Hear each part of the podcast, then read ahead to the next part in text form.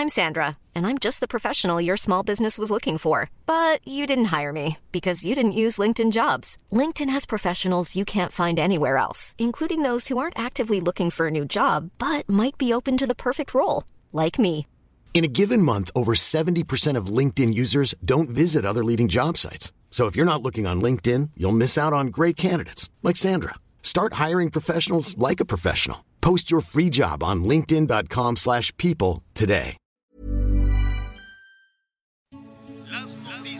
¿Qué tal? ¿Cómo le va? Buenas tardes. Estás a punto de escuchar Yo soy Javier Alatorre. las noticias con Javier Alatorre. La vamos a pasar muy bien. Comenzamos. Es cuestión que quiera y le entrego todo.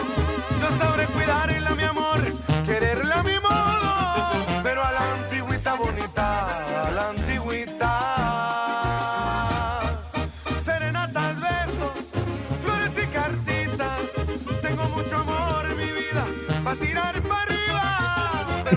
Para tirar para arriba. Bueno, muy bien. Así para tirar para arriba estamos eh, con, con mucho gusto, con muchas ganas de, de saludarlo, de que nos acompañe. Qué bueno que está con nosotros. Muy buenas tardes, muy buenos días también en la, en la costa Pacífico, Pacífico Norte. Bueno, pues por allá están con las actividades matutinas todavía. Por acá, pues ya estamos iniciando, iniciando casi la, la tarde. Qué gusto saludarlo con información que está en desarrollo. Con Mire, ah, qué caramba, pues quisiéramos informarle, ¿no? Que, que el asunto es diferente, pero esto se parece al día de la marmota, ¿no? Que los días van, los días van y te amaneces con balaceras, con ejecuciones y con eh, las autoridades de todos los niveles diciendo, no, pues no, todo está bien bonito, todo está en paz, yo trabajo bien fregón, a mí me sale todo muy bien, tengo letra bonita y por otro lado la enorme, terrible realidad es que ahí están las, la- las balaceras, las matazones, al ratito vamos a ver lo que está pasando en Guanajuato con esa masacre, lo que está pasando en Sinaloa con esos enfrentamientos, lo que está pasando en la Ciudad de México, hasta un tercer piso se subió un fulano, un tercer piso así por la escalera, un piso, dos pisos, tres pisos y mató a tres. Mató a dos abogados en un despacho y a una señora que se encontró en la escalera, pues de una vez también la mató. Y se bajó, se subió a su moto y se fue. Y también otro pleito porque se estacionó alguien en- afuera de su casa, ¡pum! balaceras en la Ciudad de México. Parece pues eh, que, que vivimos en una pesadilla de la cual no quisiéramos, ¿no? Por más que buscamos Miguel Aquino, Anita, Leo Sánchez, nuestro productor, decimos, oye, pues vamos a poner estas otras cosas que sí las hay, ¿no? Que sí hay gente que está trabajando, que están, que están produciendo, que están muy contentos ya con un poquito de humedad en la tierra, un poquitito apenas, ¿no? Con esta lluviecita, pues, tembeleque que, que, está cayendo, pero este, la violencia ahí está, nos da como un mazazo todos los días y nos regresa como el día de la marmota a esta situación que no avanza, no avanza por más que se digan. Si de discursos viviéramos, bueno, pues estaríamos súper seguros, pero no es así. Los delincuentes les le importan tres, nada los discursos que se puedan decir y nada, nada, nada, no tienen temor de Dios. No se metieron a, a balacear en, el templo de la Guadalupana, si no le tienen temor y respeto, tem- respeto, amor, temor a la Guadalupana, ¿qué le van a tener a las autoridades? ¿Qué le van a tener a las autoridades entonces? ¿Cómo estás, Miguel Aquino?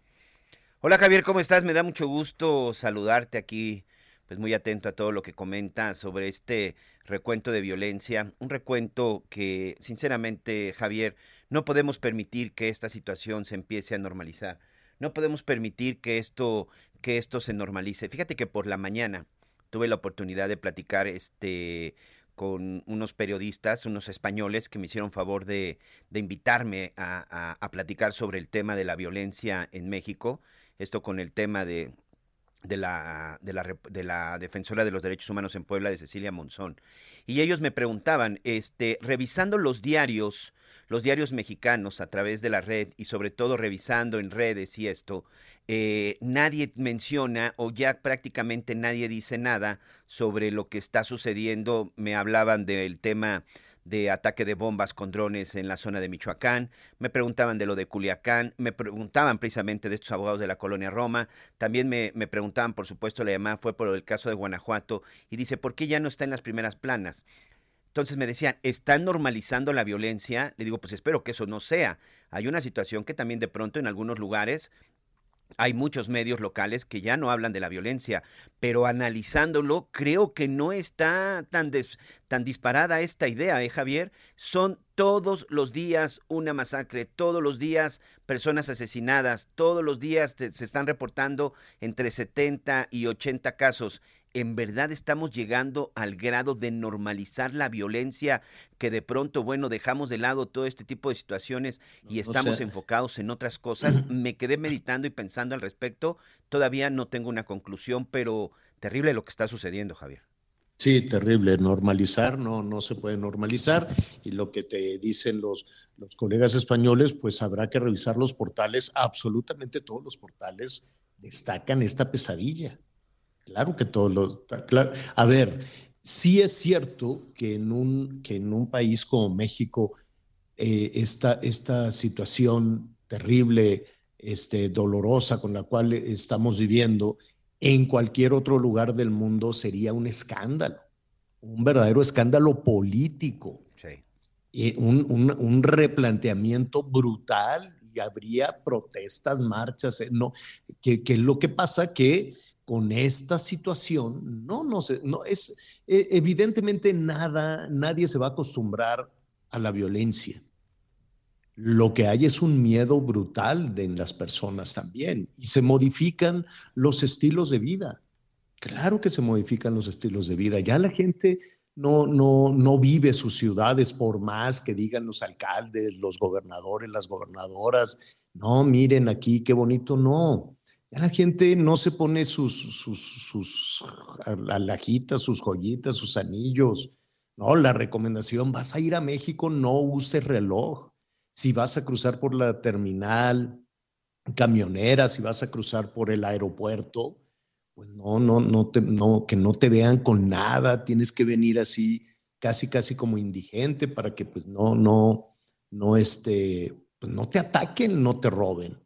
Y eso evidentemente lo vivimos, lo denunciamos, nos quejamos, los números ahí están. Claro que hay mediciones todos los días. Todos los días tenemos estas mediciones brutales, terribles, que son como una cachetada diaria a todos los ciudadanos. Hablar de, ese número de, fin de semana que fueron más de 100 ejecuciones. Y ayer lunes, cómo estuvo el lunes violentísimo en todo el país. Y claro que, claro que ahí está y claro que nos duele y claro que queremos encontrar una salida, pero sabes que los ciudadanos estamos también este, tratando de sobrevivir. Y si nos vuelven a dejar la responsabilidad a los ciudadanos de no salgas, no salgas de noche, que los niños no salgan a jugar, que los adolescentes no vayan a fiestas, qué terrible que la gente viva encerrada en sus casas. Y cuidado con las extorsiones. Y si vas a poner un negocio, híjole, pues te va a caer la policía, te va a caer el inspector, te van a caer todos a chantajearte y extorsionarte. Y si vives en otros estados del país donde, bueno, la extorsión está desatada. Sí, ya, y ese es un verdadero problema que se está dejando en manos de las y los ciudadanos ya el tema, el tema de la extorsión, muchos negocios, Javier, tienen que pensar en la nómina tienen que pensar en los insumos, tienen que pensar en los impuestos y tienen que pensar en el cobro de derecho de piso si es que quieren trabajar. Y esto lo he platicado con muchos empresarios, tanto en la Ciudad de México, en la zona del sureste del país, en donde la verdad es que la situación es más grave. El asunto es que... Eh, Hay otro tema que también, Javier, creo que es muy importante que tenemos que ir analizando y profundizando, que tiene que ver con el tema de la denuncia. Ayer platicábamos acerca de lo que sucedió en Querétaro, de que ahí se decía en redes que más de 300 automovilistas habían sido asaltados en este tramo entre la carretera de Querétaro hacia San Luis, en un tramo en donde pues un congestionamiento vehicular provocó que muchos automovilistas quedaron varados. Estuve ya revisando por la mañana con las autoridades de la Fiscalía, con las autoridades de la Secretaría de Seguridad Pública del Estado de Querétaro y pues tengo una información muy triste, muy lamentable, que a lo mejor tiene una explicación que se llama desconfianza. Este, nadie se presentó a denunciar, Javier. Hay una persona detenida eh, por una sola denuncia, pero fue en el momento y en la zona de la autopista, porque después de que las autoridades a través del 911 recibieron este llamado, porque una persona que de plano sí le rompieron la ventanilla del vehículo y le provocó algunas lesiones, que incluso tuvo que ser atendido este, esta persona. Esta persona sí denunció a quien lo había asaltado, se hizo un operativo y se detuvo a una persona. Pero del resto de las víctimas, del resto de la gente que denunció en redes sociales que había sido víctima de robo, de asalto en un tramo carretero, en el kilómetro 29, entre el 27 y el 29 del tramo que va de Querétaro hacia la zona de San Luis, no se presentó nadie a denunciar. Y también con eso, Javier, no vamos a poder terminar con el Sí, pero a ver, Miguel, ya estás tú como los del gobierno no, echándole la entiendo, culpa a Javier, pero todos tenemos que hacer nuestra parte. Sí, Miguel, pero el único que está haciendo las cosas es el ciudadano. Y cuando el ciudadano va y denuncia, ¿ante quién va a denunciar? ¿Qué miedo ir a denunciar? Digo, hay que hacerlo. ¿Y luego qué va a pasar con tu denuncia? Primero hay incentivos para que no denuncies porque a ningún Estado, a ningún gobernante le gusta que la gente, eh, que los ciudadanos acudan a, presentar su denuncia, porque eso se convierte en estadística. Y en la medida en que no hay denuncias, entonces pues no hay crimen, mire, pues no hay denuncias, aquí la gente es a todo dar. Entonces le ponen miles de trabas, miles, miles de trabas. La autoridad debería de acercarse a la ciudadanía, como tú dices, pero no dejarlo solo como, ah, qué irresponsable ciudadano que no fue a denunciar a ver, la oscuridad de la justicia en este país, la tremenda oscuridad de la justicia. Y hay personas que van y denuncian y los criminalizan. Personas que van y dicen, oiga, me robaron el coche. Uy, está muy sospechoso. A ver, usted quédese aquí en lo que investigamos, no sea que usted solito se, lo, se autorrobó y empiezan a criminalizar a las personas. Y hay personas, hay casos, sí, aquí lo hemos contado, Miguel, de personas que van y presentan la denuncia y resulta que ellos son después las, eh, los, los delincuentes y les es un sacadero de dinero y es una extorsión. Hay una corrupción miserable en todo el sistema judicial, en toda la cuestión de para ir a presentar una denuncia. Y los policías están coludidos y todo el mundo sabe, ¿por qué los delincuentes se enteran rápidamente? Ah, te presentaron una denuncia, órale, vámonos. Y luego el Ministerio Público, luego la impunidad, cuántos delitos se castigan. Y además, la gente que estaba en una autopista, regrésate, busca la, caseta para venir de regreso, llega a donde, a Querétaro, y luego que llegas, ¿qué? Oiga, señor policía, vengo a buscar aquí en donde denuncio. ¿Es usted de aquí? No. Uh, bueno, pues mire. Es una bola de nieve. ¿Y cómo, cómo se atreve la gente, los, las autoridades a decir, es que aquí nadie vino. ¿A dónde? Un ciudadano que sea de otro estado, que lo asaltaron en una autopista, que ahí lo tenían ni para dónde moverse, ¿no? Como sucede también en todas las autopistas donde se detiene el tráfico. Claro, ¿y, a qué regresamos con eso, Miguel? A que el ciudadano tiene que poner rejas, tiene que poner cámaras, tiene que gastar más, ¿no? Tiene que gastar un impuesto adicional en autoprotegerse en autoprotegerse. ¿De cuando acá una patrulla en cualquier lugar del país te ayuda? Más bien te extorsiona. Pero ¿de cuándo acá te ayuda? A mí nunca me ha ayudado la policía. Jamás he sido víctima de distintos niveles de policía. Y aquí lo he dicho en un montón. Y ya me estoy enojando otra vez. Sí, sí, sí. Pero bueno, es un tema en oiga, Sí. A ver, Lo que no podemos permitir nada más, Javier. luego el tiempo se nos va, vamos a hablar de la inflación. Dicen que bajó, eh, que, que, los precios bajaron 0.06%. Nada más que me digan en dónde. Nada más que me digan en dónde bajó 0.6% los precios, porque querer comprar un aguacate, ¿para qué quieres? Querer comprar un litro de leche. Aquí estaba viendo, la leche tuvo el incremento, el incremento más alto en 14 años.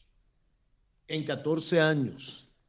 Quiero que me digan qué fue lo que bajó 0.0, ¿qué? 0.06% y se aplaudió como un éxito formidable. ¿En dónde? Nada más díganme en dónde bajaron los precios y vamos todos corriendo. Y ahí compramos. Bueno, al ratito lo, al ratito lo vamos a revisar. Miguelón, antes de, ir rápidamente con, con este. Vamos a ir a Guanajuato, señor. Vamos a ir a Guanajuato, pero no sé en, qué estamos de tiempo, señor productor. Sí, sí, señor. Vamos, vamos a platicar con la, con la, con la gente en Guanajuato. Este, sobre todo vamos a tener a la secretaria de Seguridad, señor, en el estado de Guanajuato.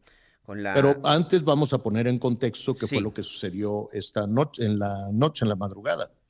Así es, Javier. Anoche, en la zona de Celaya, hubo un ataque a, a, un hotel y dos bares. Uno de estos bares precisamente se encuentra en este, en este hotel. Se habla de que por lo menos hombres armados en cinco camionetas llegaron a este lugar dispararon y por desgracia 10 personas perdieron la vida. Por lo menos 10 personas en el lugar y 5 me resultan lesionadas.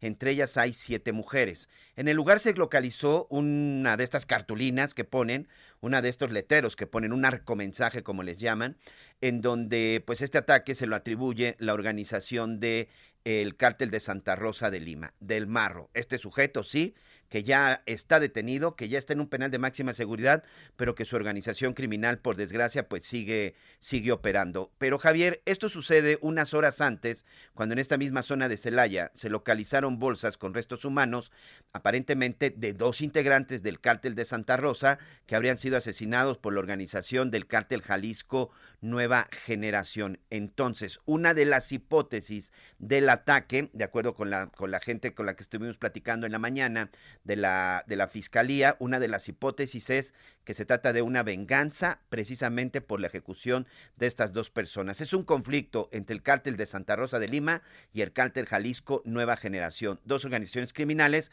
que han sido las responsables ya desde varios años pues de tener a Guanajuato en los primeros lugares de personas asesinadas. Nada más ayer en el estado de Guanajuato, sumando lo de la, el hotel, 20 personas fueron asesinadas, señor. Em, para ver qué es lo que está eh, sucediendo, cuál es el, el, diagnóstico y la estrategia em, para enfrentar esta, esta situación que ya lleva muchísimo tiempo. Yo le agradezco a Sofía Wett, ella es la secretaria ejecutiva del Sistema Estatal de Seguridad Pública de Guanajuato. Sofía, eh, buenas, buenas tardes, buenos días todavía, ¿cómo estás? Buenos días, Javier, buena tarde y pues aquí a tus órdenes y a los del auditorio para poder eh, ampliar la información sobre este tema. Efectivamente, no queremos especular qué fue lo que sucedió y cuál es el, el saldo si es que ya se, se puede confirmar.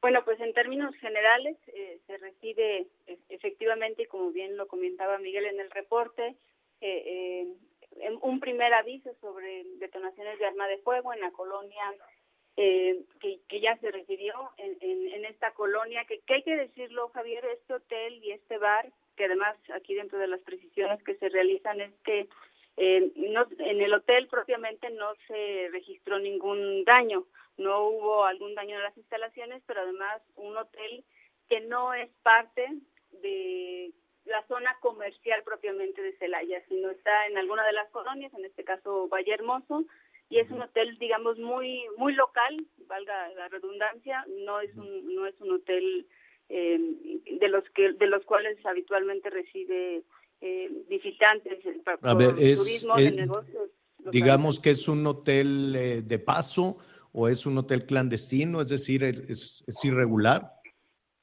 Mira, no es irregular porque sí está registrado, incluso el propio bar la semana pasada, en el fin de semana se realizó una revisión por parte de fiscalización, porque es uno de los temas en los cuales se está poniendo mucha atención en el tema de que fiscalización debe ser una un área de las eh, de la Secretaría de Seguridad Pública, en este caso de Celaya, así lo tiene configurado, porque hoy en el tema de bares es donde encontramos el foco rojo, tanto en el tema de narcomenudeo, pero también para que ocurran este tipo de eventos. Este hotel, insisto, no, no sería clandestino, pero sí digamos un hotelito muy, muy de paso, muy, muy, eh, déjame encontrar las palabras correctas para decirlo, pero muy en un esquema complementario al bar. Exactamente, digamos que es un hotel de paso donde pues hay que decir las cosas como son. Estaba un bar con personas que se dedican al sexo servicio y probablemente pues lo ejercían ahí al lado en ese hotel. Es probable, eh, tal cual como lo comentas, es lo que de manera preliminar sería, incluso entre, muy tristemente, las personas fallecidas, ocho de ellas son mujeres, quien tendrían probablemente alguna relación laboral con el bar, algunas estarían acompañando a no sé si alguna de las víctimas, eso no lo va a ir confirmando la Fiscalía, pero sí es un ataque muy focalizado y aquí eh, concordando con lo que comentaba Miguel en su reporte, pues sí hay elementos, eh, tanto la propia cartulina con los mensajes en donde un grupo se lo adjudica, que es Santa Rosa, hablando de una serie de venganzas entre ambos grupos, eh, que, que, justamente, y como bien lo mencionas, ha sido la tónica de estos últimos años, prácticamente desde el 2018, cuando los grupos delictivos eh, eh, descubrieron por primera instancia el tema de robo de hidrocarburo y como han ido migrando a las otras actividades, pues reforzados por el tema de la facilidad que hay en este país para poseer armas de fuego. Así es, son, son varias, son varias las aristas, pero la, la, la gran eh, interrogante que, estamos tratando de, poner sobre la mesa, Sofía, y tú ya lo señalabas, ¿por qué estos grupos, por qué el cártel Jalisco, por qué eh, el, el, cártel de Santa Rosa de Lima, dos cárteles, se están disputando esta zona. ¿Qué hay en esta zona que resulta tan atractiva para el crimen organizado? En primer momento fue el robo de hidrocarburos, que aunque si bien ha disminuido de manera significativa con los esfuerzos coordinados del gobierno federal y también de la autoridad estatal, ha disminuido, no se ha logrado erradicar por completo, eso hay que decirlo. Y también en el caso de Celaya tiene una cercanía a la autopista federal, la autopista federal en donde ocurren un gran número de robos de vehículos de autotransporte que a su vez sus productos son suministrados o distribuidos en la economía legal, es decir, mercancía robada entra a la economía legal, eh, un poco, digamos, en términos prácticos, se, se lava y se pone a disposición de la ciudadanía y, y entonces se convierte en un vehículo, en un, en un insumo redituable.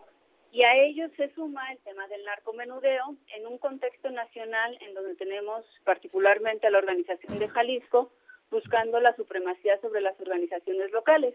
Hay estados o ciudades en donde pues prácticamente no, no encuentra oposición y no se dan este tipo de eventos de violencia. En el caso particular de Celaya y algunas zonas de Guanajuato sí se da esta oposición por parte de grupos locales que han crecido al amparo de la economía ilegal y que eh, pues algo que a nosotros eh, nos, nos conflictúa en este punto o nos, nos hace entender que tenemos que seguir diversificando esfuerzos es que... Pero, pero ¿cómo? A, a, propósito, perdón que, que, que, te interrumpa, pero para aprovechar estos, estos minutos, Sofía, ¿qué más se necesita? Hay casi 14 mil efectivos de, del Ejército, de la Guardia Nacional, está todo el esfuerzo, contigo hemos hablado y con el gobernador hemos hablado en varias ocasiones, todo el esfuerzo de, de, de, las eh, fuerzas eh, estatales.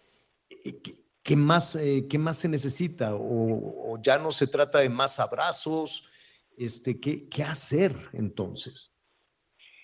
Y, y, tu pregunta es muy oportuna porque justamente, además de los efectivos eh, por parte de las fuerzas federales en lo local es el fortalecimiento de las policías municipales, que en el caso de Celaya hay que decir que ha funcionado extraordinariamente bien para disminuir los delitos que afectan eh, en términos propios a la ciudadanía, en el esfuerzo de las fiscalías, principalmente la estatal en este caso que conversamos, que hoy tenemos las cárceles llenas, eh, seguimos teniendo sustitutos de estos jóvenes que no importa si son abatidos por la autoridad, si son eh, asesinados por grupos contrarios o en el mejor de los casos son puestos tras las rejas, no deja de haber jóvenes que son reclutados o incluso, y dicho tal cual, traídos desde otros estados de la República para tener presencia de este grupo. ¿Qué faltaría?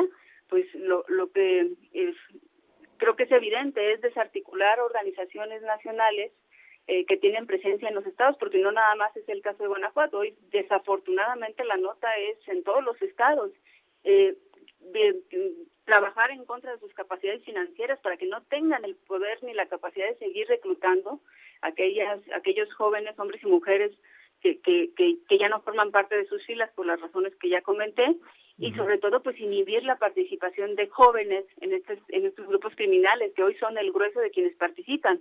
Eh, y no y no es únicamente una causa social. Aquí en el estado de Guanajuato eh, trabajo hay condiciones de desarrollo social hay. Eh, va más allá de los temas que propiamente se refieren a, un tema de bienestar humano.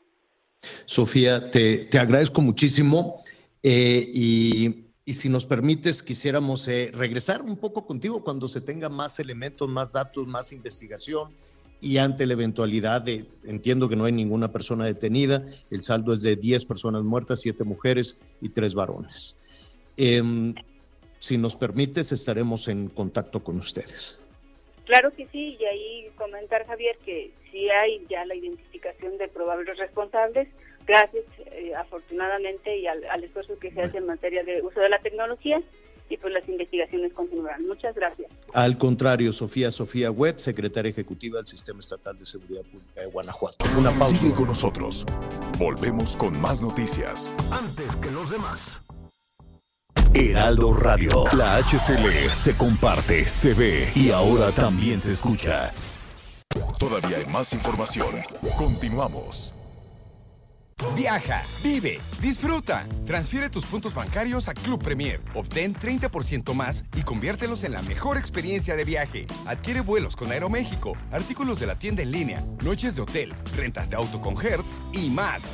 En el hot sale de Club Premier encuentras todo para volver a disfrutar cada experiencia. En tienda o en línea, lo más cool del hot sale está en Soriana. Elige por 15,990 pesos. Pantalla Sharp Smart TV 4K de 70 pulgadas, LG Smart TV 4K de 65 pulgadas o Samsung QLED de 60 pulgadas. Soriana, la de todos los mexicanos. A mayo 26, aplican restricciones, válido hiper y super.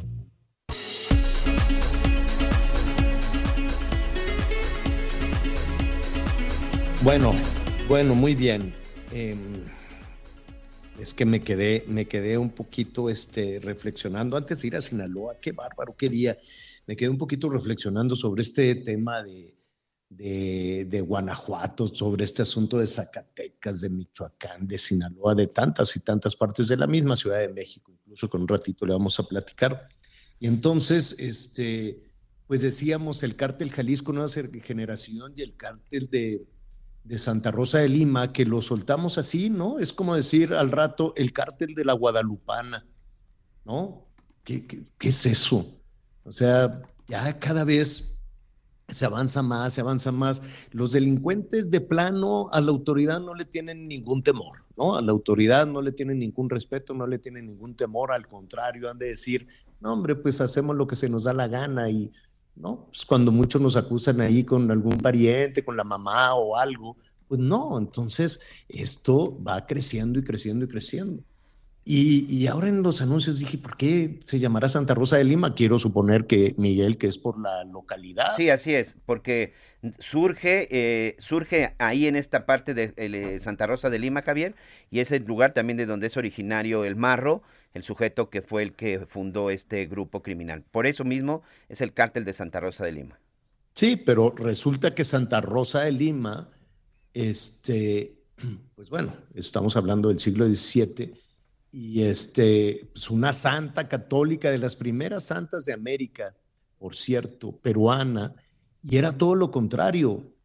Este, esta, esta Santa Rosa de Lima se hizo de alguna manera santa, famosa por andar defendiendo al Callao, por andar defendiendo a su comunidad de los bandidos, de los criminales, de los piratas.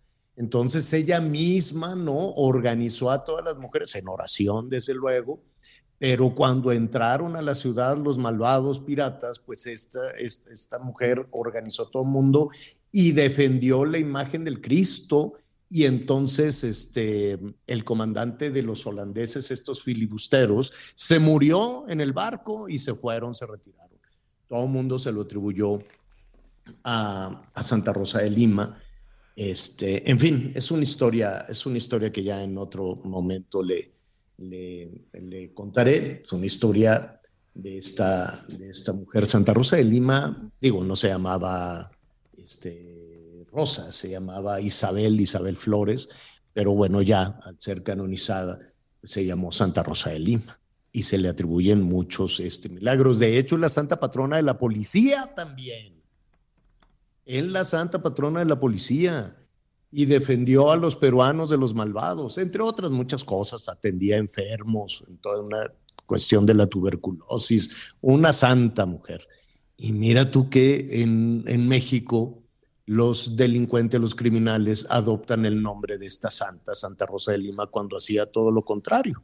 Pero bueno, ya ve usted cómo no, tiene, no se tiene temor de Dios. Tampoco los delincuentes tienen ningún temor en Sinaloa. Saludamos a nuestros amigos que nos sintonizan en Culiacán, el Heraldo Radio 104.9 de la FM. Vamos a platicar con Aleida, Aleida Astorga para que nos diga, Aleida, ¿qué fue lo que sucedió con esta situación de la Guardia Nacional, del Ejército y de los grupos armados que parece que no tiene fin. ¿Cómo estás, Aleida? ¿Qué tal, Javier? Muy buenos días, muy buenos días a todo tu auditorio. Déjame comentarte que el día de ayer pues fue de pánico total, sobre todo aquí en la capital sinaloense, aquí en Culiacán, luego precisamente de que un convoy de sujetos armados a bordo de diferentes camionetas de modelos recientes, de lujo, por supuesto, pues atacaron a un convoy que se encontraba eh, pues descansando frente a una conocida plaza comercial aquí en la colonia La Campiña, en Culiacán. Resulta que minutos antes de las 12 del mediodía, ayer aquí en Culiacán, pues circulaba por las calles de la ciudad este convoy fuertemente armado y una de las camionetas que al parecer era la que encabezaba el convoy quedó embancada sobre un bulevar bastante eh, conocido y muy transitado aquí en la ciudad de Culiacán, en las inmediaciones de la isla Musala. Pues se permitieron bloquear la vialidad para desbancar del camellón principal esta unidad, una Land Rover modelo 2023 sin placas de circulación, al parecer eh, blindada de acuerdo a lo que dio a conocer la autoridad. Esto estuvo circulando a través de distintas redes sociales por videos que la misma ciudadanía estuvo captando en estos minutos, luego de que lograron ponerla de nueva cuenta en circulación en sentido contrario, siguió por las calles de la ciudad y fue cuando se toparon precisamente con el convoy de elementos de la Guardia Nacional, quien sin más empezaron a dispararle. Lo triste y lo más lamentable es que es en las inmediaciones de un jardín de niños en la colonia La Campiña, en lo cual afortunadamente no se reportan personas heridas ni daño tampoco a la infraestructura, pero sí terribles minutos de pánico lo que se estuvieron viviendo porque fueron varios minutos de disparo con armas de grueso calibre, incluso de acuerdo a lo que se observan, se ven algunos eh, rifles Barrett, de los mejor conocidos incluso como matapolicías por acá, fueron la, el armamento que tuvieron estos, estos sujetos que pues lograron darse a la fuga. A decir de las autoridades no hubo ninguna persona detenida, pero afortunadamente tampoco ningún eh, ningún lesionado. Fueron minutos eh, de mucho pánico, sobre todo en este jardín de niños que se estuvieron viviendo el día de ayer. Y desafortunadamente, Javier, tampoco es el único de los casos. Eso se dio este lunes, pero en esta misma semana, pues ya se han suscitado algunos hechos similares en diferentes comunidades. Tan solo el pasado eh, 6 de mayo, también en la sindicatura de Sanalona, aquí mismo en Culiacán, en la comunidad de Alcoyoqui, también fueron elementos eh, civiles los que atacaron a elementos del ejército mexicano. Posteriormente, en el OTA, de nueva cuenta, eh, pues se registraron algunos acontecimientos en donde elementos de la Guardia Nacional fueron atacados también por civiles. Anteriormente, también en la comunidad de El Salado, aquí en Culiacán, pues también eh, fueron elementos de la Defensa Nacional los que fueron agredidos por civiles. Estos únicamente en el caso de Elota fueron cuatro personas detenidas. El resto, hasta el momento, ningún detenido, Javier. Ningún, ningún detenido, pero además, eh, este, para darle una dimensión a la, a la crónica que, que, nos estás ofreciendo, este, pues el convoy eh, o la Guardia Nacional no era pues una, una patrulla, era un convoy. Y además, si no me equivoco, pues de inmediato fueron auxiliados por, por, por el ejército, ¿no? O sea, sí, el número de, de, la presencia, pues, de ejército, de Guardia Nacional, de Policía Estatal, pues ya es grande en Sinaloa, ¿no? Sí, de hecho, recientemente incluso se anunció la llegada de 230 elementos de la Guardia Nacional y venían a reforzar los operativos preventivos, decían las autoridades, a decir del mismo gobernador Rubén Rocha Moya por acá. Sin embargo, pues parece ser que, que pues no están siendo eh, pues no están generando esa confianza en la ciudadanía, ni mucho menos están brindando los resultados eh, que se esperaban, Javier, porque parece ser que con este reforzamiento que se está dando, pues también se están repuntando los enfrentamientos y ya no son por cuestiones de que vaya a haber alguna persona detenida o que sean operativos que se están implementando. Los ataques que han sufrido los elementos tanto de la Guardia Nacional como del Ejército Mexicano, la Policía Estatal Preventiva incluso, pues han sido al momento de realizar sus recorridos, son atacados por, por civiles, ¿no? Y son convoys que están conformados, como bien lo señalas, por Guardia Nacional, por Ejército Mexicano, por la por la Policía Estatal, incluso la Policía Municipal, ¿no? Y aún así, pues están, parece ser, siendo rebasados por la delincuencia organizada. Pues te agradezco mucho, esperemos que, que la jornada de, de, hoy, la tarde de hoy, se, se desarrolle con tranquilidad. Por lo pronto, pues te estaremos ahí pendientes, pendientes de la información. Muchísimas gracias. Gracias, Aleida. Buenas tardes. Muy buenas tardes, Javier. Gracias. Esperemos que sí sea una jornada mucho más tranquila que, se la, que la que se ha vivido en los últimos días aquí, sobre todo en Culiacán, en materia sí. de seguridad. Sí, definitivamente. Gracias, gracias, Leida. Oiga, pues vamos a abrir aquí un espacio con este asunto de las ejecuciones, las balaceras, el miedo, qué cosa tan terrible. Atención, este, se solicitan doctores, doctoras y doctores, ¿no? Entonces, este, si usted ahí al ratito le vamos a decir cómo llenar la solicitud, qué se necesita.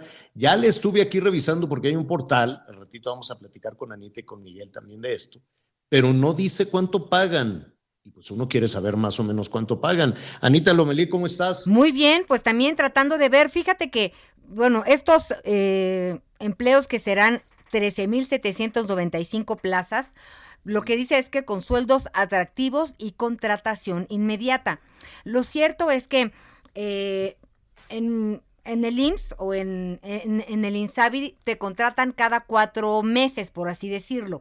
Aquí se habla de que sería, eh, pues que habría de base. Entonces hay como que varios temas que necesitan esclarecerse para que alguien pueda tomar esa decisión. Pero pues la verdad es que 13.795 plazas, pues con razón pasábamos agua eh, por no decirlo de otra manera, en, pues hubieran, en la pandemia. Hubieran ¿no? dicho desde pues el principio, sí. ¿no? Desde, desde que desapareció, desde que estaba toda esta reestructuración del sistema de salud, decir, oigan, y hay 14 mil plazas o 10 mil plazas. Este, y bueno, y vienen las especialidades que, que más se requieren. Por ejemplo, eh, pues de medicina interna, 1753.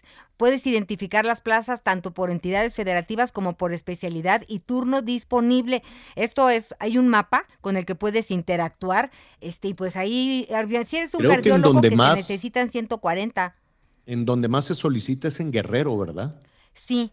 En Guerrero, en Chilpancingo, que está ardiendo también de malosos pero este, pues que ahí es en donde Veracruz más se, también. necesita.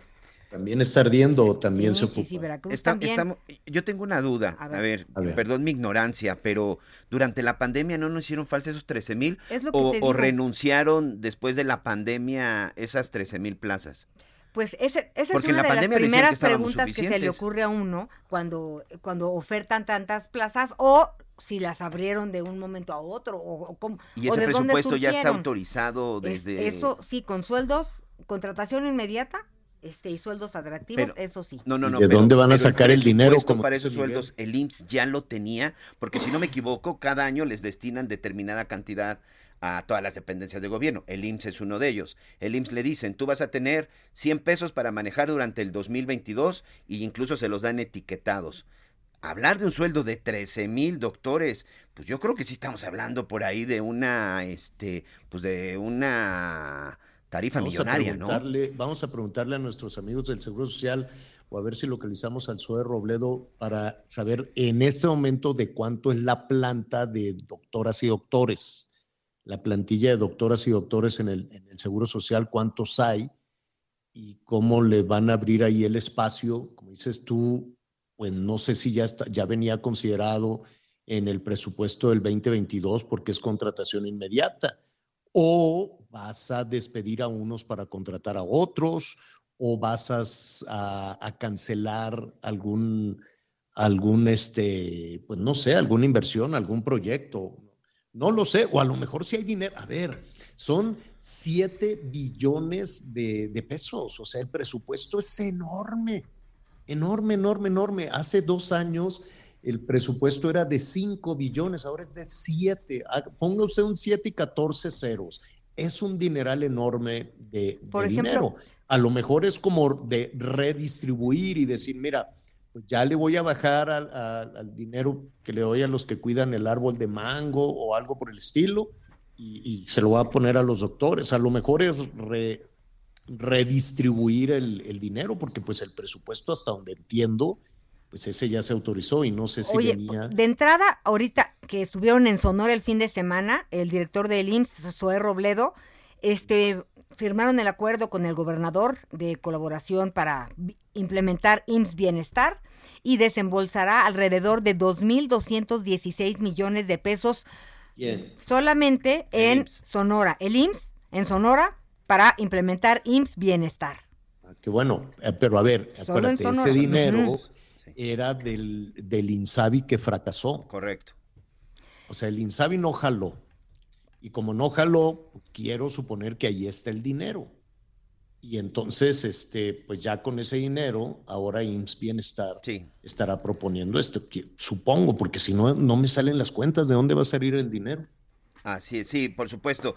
Mira, le- ¿les parece si en unos minutos más estamos este, revisando a detalle Vamos, ya, sí, incluso ya. con los profesionistas? Porque tenemos invitados en la cabina el día de hoy, Javier. ¿Cómo están? Qué gusto saludarlos. La verdad es que nos da eh, pues mucha alegría. Así, ahora sí, vernos, ¿no? Ah, ya, Ya- nuestros amigos ya del están aquí podcast. nuestros amigos. Sí, sí, sí. Así es, está eh, Checo Hernández, el Barbón, y primero voy a presentar a Sonia Costa, bueno, quienes harán un viaje por temas de los que todos, pues, hemos discutido en teoría, ¿eh? Ahorita vamos a platicar de estos temas. Y bueno, nos harán sentir cómodos y viceversa, hablando de sexualidad, de la nueva masculinidad que tanto se habla y poco se conoce y pocos la practican, ¿verdad?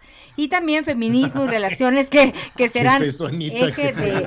Pues si ya vamos a hablar de estas cosas. ¿Qué fue, ¿Qué fue eso que nadie practica la Pocos, pocos, pocos. Ya no entendí. No, no, no, no, no. Nada, pero por eso voy a ir el, el, pod- el podcast para, para que este Checo y, y- y Sonia nos expliquen. ¿Cómo están? Bienvenidos. Buenos días, ¿cómo están? Pues para nosotros es un placer. Yo soy Son, Sonia Costa, y aquí está mi queridísimo Checo Hernández, el Barbón. Barbón, ¿qué vamos a hacer? No, pues gracias, muchas gracias por este espacio, por la oportunidad, al Heraldo, a todos los que pues se han confabulado para que nosotros estemos acá. Y sí, maldita comodidad va a ser un espacio en el cual Me vamos gusta el a nombre. hablar. Maldita ¿Verdad comodidad es que el está padrísimo? Me gusta el nombre, perdón. Por- ¿eh? porque no, precisamente una de las cosas que decimos es que está en el mundo, pues estar bien está bien, pero estar incómodo está mejor, ¿no? Exactamente. Pues cuando estás incómodo es cuando te mueves y logras cosas, ¿no? Eso es eh, de, de entrada mu- muy, llamativo. Y los temas, a ver, ¿qué, qué queremos? ¿A dónde vamos dirigidos con este podcast? ¿Qué queremos? Pues bueno, de entrada, un poquito la intención es eso, ¿no? Lo que decía ahorita Checo, de, eh, a ver, generalmente a todos nos asusta el cambio, ¿no? Eh, sentimos que eso, que el cambio es el villano, cuando la verdad es que el cambio termina siendo el mejor amigo que tenemos justo para seguir creciendo. Entonces, justo tantito antes de que suceda ese, este cambio, pues hay una incomodidad bastante peculiar, eh, una incomodidad que, que pues viene de una maldita comodidad previa, ¿no? Y una de las cosas que ha sucedido, estarán ustedes de acuerdo conmigo, formamos parte de esta generación llamada la generación X y convivimos hoy con los millennials. Millennials y generación X todavía estamos dando ahí la pelea entre los dos. Pero tenemos temas en común, esa es una realidad, o sea, hablar de paternidad y maternidad pues de, de- por un lado los millennials están en esta disyuntiva entre que si quieren ser papás o quieren ser mamás y nosotros estamos viendo cómo hacemos para ser mejores padres, ¿no? Hablar de relaciones de pareja, la generación X definitivamente fue la que llegó y estableció que el divorcio no es un fracaso, sino el divorcio es una forma de darle la vuelta a la página y seguir adelante. Y por el otro lado, el mundo millennial está en esta onda de si me caso, no me caso, ¿Para si hago- qué? Así estamos bien. Oye, y Podemos tener la- relaciones incluso- abiertas, ¿no? Incluso, no sé, eh, la generación X también fuimos más abiertos con las cuestiones de género, con las cuestiones de las 100%. preferencias sexuales, ¿no? Que hoy esta, esta generación millennial, bueno, está reforzando y está como retomando el trabajo que empezó nuestra generación. Sí, yo siento que de alguna manera, digo, nada, todo sirve, nada sobra, nada se desperdicia y siento que de alguna manera nosotros como generación X, pues hemos hecho el trabajo también, ¿no? Eh, y de pronto lo que ya hicimos de alguna manera se está manifestando y se está, eh, pues eso, haciendo de una manera más sólida, se está apareciendo en la realidad de una manera más sólida en todos estos temas, ¿no? O hablábamos de relaciones, sexualidad. Ah, Decías, ¿no? El tema de la nueva masculinidad, o sea. Oye, Checo, pero en- Eso, en, esto que estaban comentando al principio, eh, Checo Hernández, eh, pues una separación, un divorcio, un truene, pues digo, sí es un fracaso, ¿no? Claro que de repente eh, habrá quien se tira al drama y a morirse un rato y también habrá quien diga, bueno, pues next, ¿no? Ya entendimos, aprendimos, crecimos y pues si no es, digo, a a fuerza ni los zapatos, porque fíjate que eh, en nuestra educación, ¿no? Nuestros papás nos enseñaron que 10 es lo mejor. Pero la verdad es que las calificaciones no nos definen. Te lo digo ahora que ya pasé por todas estas y ya mis hijos son grandes. Sí. Entonces, sí hay muchos temas que debemos eh, sacudirlos y creo que eso va a pasar en este podcast. Sí, lo que sucedió es que a esta generación nos dieron un guion de vida y nos dijeron así es, ¿no? Y precisamente lo que decías del tema de la escuela, nos dijeron una cosa, que es el éxito escolar es el éxito profesional. Y eso es una mentira literal. Total. ¿no? Porque definitivamente una de las cosas que cuando Son y yo estábamos en este proceso de crear el podcast después de muchos años de estar ahí y ahí y ahí, lo que entendimos es que hay una gran oportunidad de ponerte incómodo en estos temas, de ponerte incómodo y si te ponemos incómodo en el buen sentido de la palabra, pues vas a avanzar.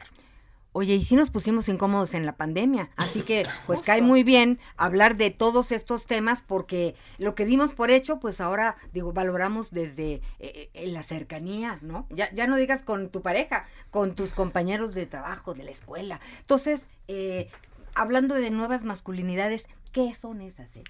Mira, la nueva masculinidad, el otro día a mí me regalaron una definición que, que con Que Son platicábamos y que adopté definitivamente, y es, eh, habemos hombres a los cuales el formato tradicional de hombre ya no nos queda. Eso es. Y entonces, ese formato tradicional de hombre, pues depende de la perspectiva de donde tú vengas, ¿no? Y la realidad es que te voy a decir una cosa, hemos encontrado que en el feminismo hay un gran aliado para esto. Sí, yo, yo, el otro día escuché a alguien que dijo, yo soy feminista, le dije, ese es un error, tú eres pro-feminismo. La masculinidad es algo que parte de nosotros y es uno de los temas que tenemos acá y que de alguna u otra manera siempre en este podcast está la perspectiva del hombre y la perspectiva de la mujer en todo esto, ¿no? Pues qué Pues está buenísimo. perdón que meta, sí. perdón que meta mi cuchara, Anita, porque luego el tiempo se nos viene encima. Todo está padrísimo y los temas seguramente van a fluir así como están fluyendo en este momento. Pero ¿cómo los escuchamos? Ok, pues bueno, vamos a estar, eh, nosotros estamos, se abre la plataforma, se abre el podcast, el lanzamiento es este 26 de mayo. Eh, vamos a estar en Spotify, en Amazon Music, en Apple Music, en Apple Podcast, en Acast, eh, ¿dónde más vamos a estar? En todas las plataformas, plataformas. digitales, ahí nos vas a poder ver. ¿no? Ay, pues, Exactamente. Está padrísimo. Y vamos a Oye, estar teniendo, perdón, un programa cada... a, a Ah. Rogan, ¿no? A Joe Rogan. Sí, claro. Ah, ¿qué te parece? Mi querido Joe, agárrate porque ahí vamos. ¿Sabes qué, yo Ya llegamos. Oye, pues qué Na- padre. Nada más para poner en contexto a, a- a nuestros amigos en el país y allá en los Estados Unidos, eh, Joe Rogan, este, pues es un gigante el podcast, Ajá. pero en medio de la polémica, como seguramente ustedes también estarán ahí en medio de la polémica. Y si se van a hacer así de millonarios, pues inviten, qué bueno. Dalo Ya- por un ya hecho. está, eso es un hecho. Acá nos vemos al, al final de la primera temporada. Si nos invitan, aquí estaremos. Ah, Aquí pues estaremos, aquí nos vemos 100%. 100%, nos, va a dar mucho gusto y bueno, pues ya, ya, ya podremos hablar de todo lo que pasó. Sí, definitivamente. Ya, ya podremos hablar. Y sí, el- mi querido Joe Rogan, como decimos, ahí te va. Ahí vamos, este Son y el Barbón y a todos los podcasts locales también. Creo que mientras más seamos los que llevemos este mensaje es mucho mejor. Sí, Todo sí, suma, sí, claro sí. que sí. Exactamente, estamos Sí, aquí eso, para servir, esa es la verdad, ¿no? Para Padrísimo. con nuestras conversaciones. Vamos a tener invitados bien interesantes también, entonces cada semana esperen eso, conversaciones sin duda profundas, pero amenas, eh, incómodas, eh, con todos estos temas que de alguna manera nos simbran y nos importan y nos atañen a todos, ¿no? Y que podamos ponerlo sobre la mesa, creo que es bastante afortunado. Bueno, pues Perfecto, Sonia. Muchas gracias. Gracias, gracias Sonia, gracias Checo, felicidades. Gracias. Y este y nada, regresen luego luego. Por supuesto. Acá estaremos, muchas gracias. Casa, felicidades. Muchas Gracias. Pues sí. Muy bien.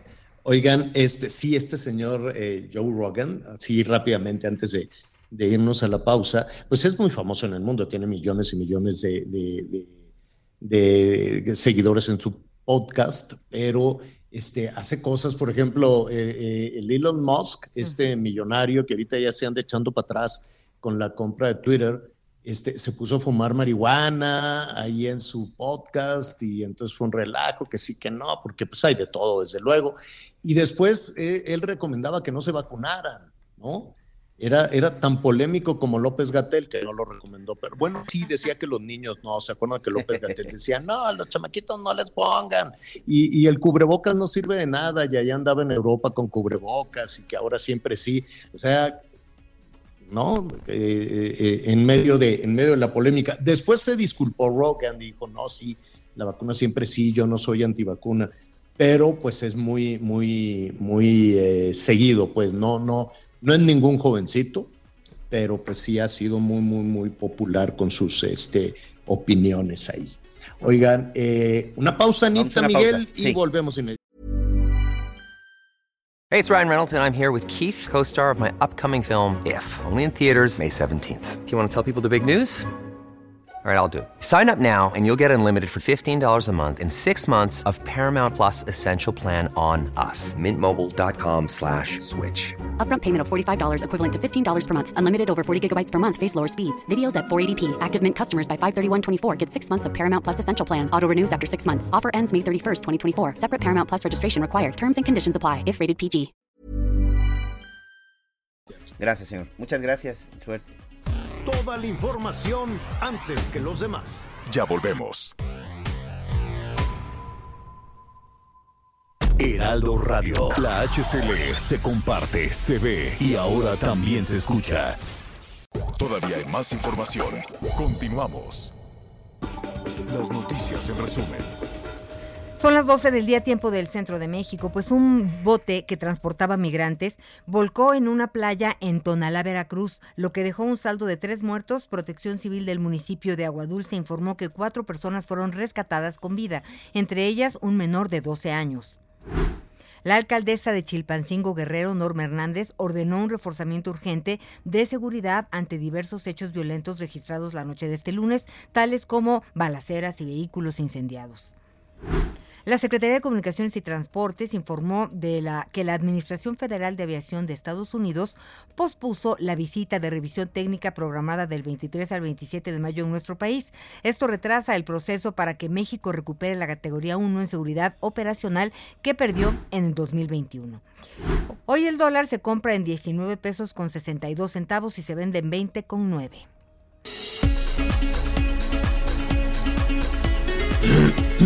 Miguel, una, Miguel, Anita, una noticia triste para compartir con, con nuestros amigos, eh, sobre todo en la Ciudad de México, en el resto del país, probablemente la figura de- del, del jefe vulcano no fue tan popular como en el, como bueno, en el Estado de México y la Ciudad de México, ¿no, Miguel?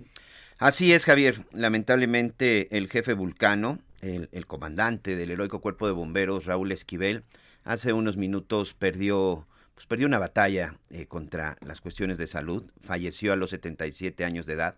Desde hace 10 días, el jefe Vulcano había estado en el hospital, en el hospital Rubén Leñero. eh, un tumor en el colon, un tumor intestinal, le, lo había llevado al hospital.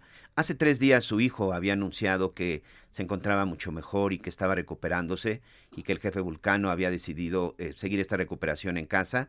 Lamentablemente, hace unos minutos en la propia red, en la propia cuenta del jefe Vulcano, pues se, se ha estado, se ha informado que ha perdido la vida. Y fíjate, Javier, que te, que te voy a decir algo, ¿eh? La figura de Raúl Esquivel, del jefe Vulcano, yo me atrevo que va más allá incluso del Valle de México.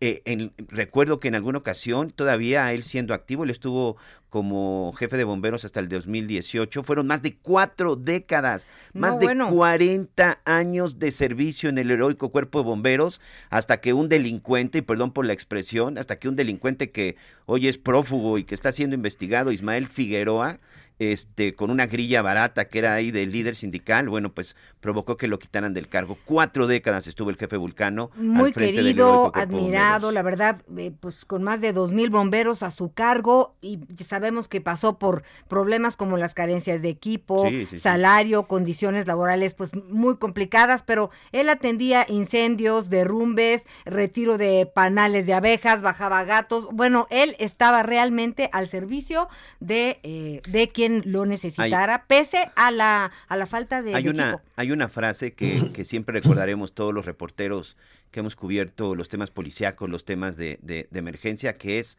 vamos para allá. Tú le mandabas un mensaje al jefe Vulcano, o si tú de repente podías escuchar ahí alguna comunicación interna, y él contestaba personalmente la radio, contestaba personalmente sus cuentas, y siempre que tú le reportabas algo decía vamos para allá y él personalmente llegaba a jalar mangueras, a organizar, a palear tierras si se había volteado un camión, a, a mí me tocó verlo corretear y organizar eh, cuando se accidentaban los trailers en el viaducto y que soltaban a los puercos o incluso una ocasión también unas vacas, recordarán ahí que el jefe Vulcano siempre, la verdad es que en el sector este de reporteros de en el tema de seguridad muy querido, eh, se le extraña desde el 2018 que una de esas malas decisiones en el gobierno de, de, Miguel Ángel Mancera de haberlo quitado de ahí, que lo mandaron a hacer otras tareas y desde entonces la verdad es que no ya no fue lo mismo para el jefe Vulcano. Cuatro años después pierde la vida. Sí, créanmelo, es una figura que a nivel nacional fue conocida también, Javier. Descanse en paz entonces, eh, digo, no entonces, descanse en paz, quienes lo conocimos en alguna de las coberturas, en los incendios, en las tragedias, aquella explosión en el hospital, eh, en fin, eh, es, es, un personaje muy cercano a la ciudadanía y que nos ayudó mucho a todos en la tarea de reportero para poder cumplir nuestra tarea con seguridad y poder informar adecuadamente. Bueno, hay información importante, hay información en desarrollo. Fíjense que hay una protesta en este momento, antes de ir con nuestro siguiente invitado, porque viene a propósito de esto. Hay este, médicos que se están manifestando en, eh, en las instalaciones o a las puertas del Seguro Social, de la sede central del Seguro Social, se están ahí manifestando porque quieren que los contraten, quieren que les den base. Entonces dicen, ah, pues mira, resulta que había casi 14 mil plazas sabíamos y nosotros estamos batallando porque no hemos sido basificados, no hemos sido contratados.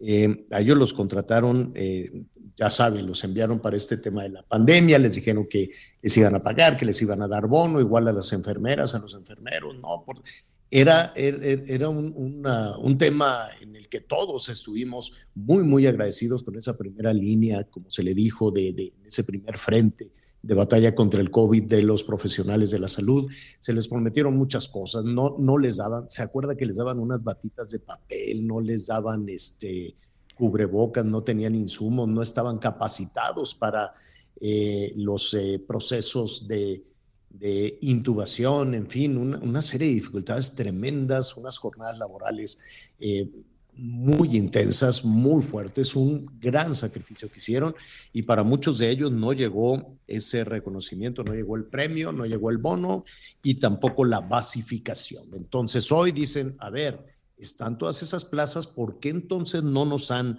contratado? ¿Qué está pasando? ¿Cuáles son los alcances que puede tener este, este anuncio, esta solicitud de, de doctoras, de doctores que está haciendo el gobierno, el gobierno federal. Vamos a platicar en este momento con el doctor Jorge Rosendo Sánchez. Él es el presidente previo del Colegio Mexicano de Medicina Interna, a quien nos da de nueva cuenta, a quien nos da mucho gusto saludar de nueva cuenta. ¿Cómo estás, doctor? Muy buenas tardes. Muy buenas tardes, Javier, Anita, Miguel. Hola, doctor. Pues nos estamos enterando que había casi 14 mil plazas, 13 mil 765 plazas para tus colegas. Sí, sí, Javier. Bueno, la, la primera este, impresión, bueno, pues es de, que, pues qué bueno que, que había esas esas plazas primero que o que las hay, perdón, para para los colegas que no tienen eh, están desempleados. Qué malo que sí, al parecer no sabíamos muchos que ahí estaban, o la gran mayoría de los médicos no lo no lo sabíamos y puede ser quizá error de quien las anuncia, error de nos, de nosotros que no a lo mejor tenemos que estar este más al pendiente y, ver dónde las publican porque no las no la gran mayoría no la habíamos visto. Pero por un lado qué bueno. Sin embargo Javier sí tenemos que que decir y, aclarar que son bases para médicos especialistas y el mayor déficit de plazas que o de, desempleado que tenemos es también en los médicos generales, ¿verdad? Y, médicos familiares, y que esas son más que nada plazas que se necesitan en las comunidades donde se necesita mucho el primer nivel de atención. A ver, ahí hay un punto importante entonces. No son médicos generales, toda la solicitud es de especialistas. Em, vamos a ponernos en lugar de una doctora, de un doctor especialista y que se acerque a este portal. ¿Tú crees que efectivamente encuentre en ese anuncio la oportunidad que está buscando eh, y además hay que, hay que retomar en este momento todos los años que lleva. No sé, en tu caso, por ejemplo, eh, Jorge, ¿cuántos años de preparación, que yo sé que te vas actualizando todo el tiempo, ¿no? Este, se lleva un médico especialista? Bueno, un médico especialista, pues primero tiene que estudiar los, los siete años de carrera, ¿no? Que, eso es para la licenciatura en, medicina, ya nos llaman doctores y hay que hacer el año dentro de esos siete años o siete años y medio, siete años y medio va un año de servicio social en comunidades que, que creemos que ninguna otra profesión lo, tiene. Este, si bien tenemos que ir a comunidades, hacer la gran mayoría hacer el servicio social, pues no vemos por ahí ingenieros, arquitectos, este, etcétera, etcétera, no que estén con nosotros por allá. Eso eso es por un lado. Luego, para hacer la especialidad, son de tres años mínimo hasta seis, siete años. Ya, ya, llevamos diez. Si son tres mínimo, ya llevamos diez años. Diez años, exactamente. Ah, de diez a catorce años más.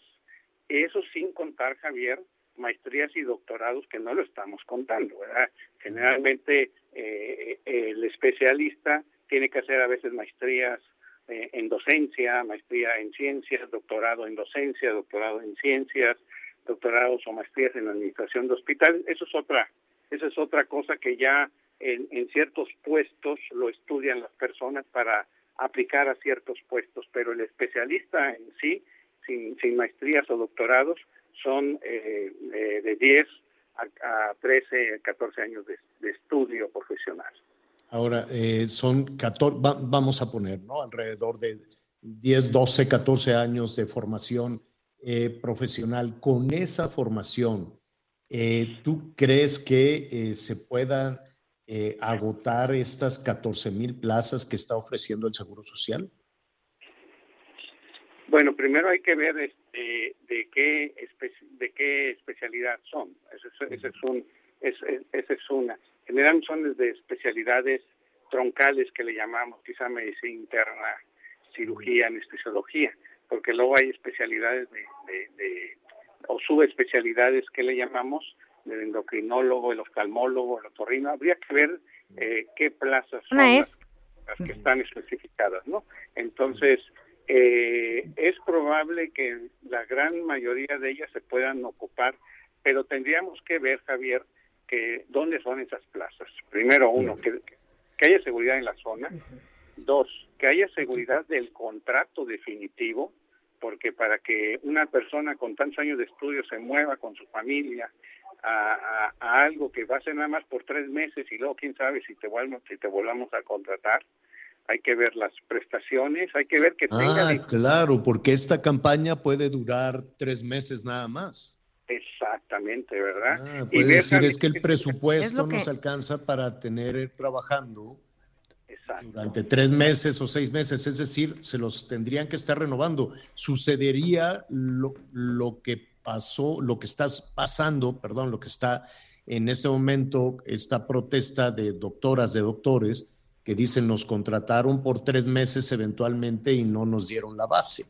Eso es lo que están ahorita protestando afuera del Seguro Social al tiempo que se anuncia esta contratación. Ah, ya, ya. Porque uno, la, verdad, eh, doctor, y antes de ir con Anita Lomelí, no sé cuánto estén ofreciendo, no, no sé si tú ya de alguna manera tienes información de cuánto le están pagando, cuánto le ofrecen a los internistas, a los ginecólogos, a los pediatras, en fin, a, eh, a, todas estas plazas.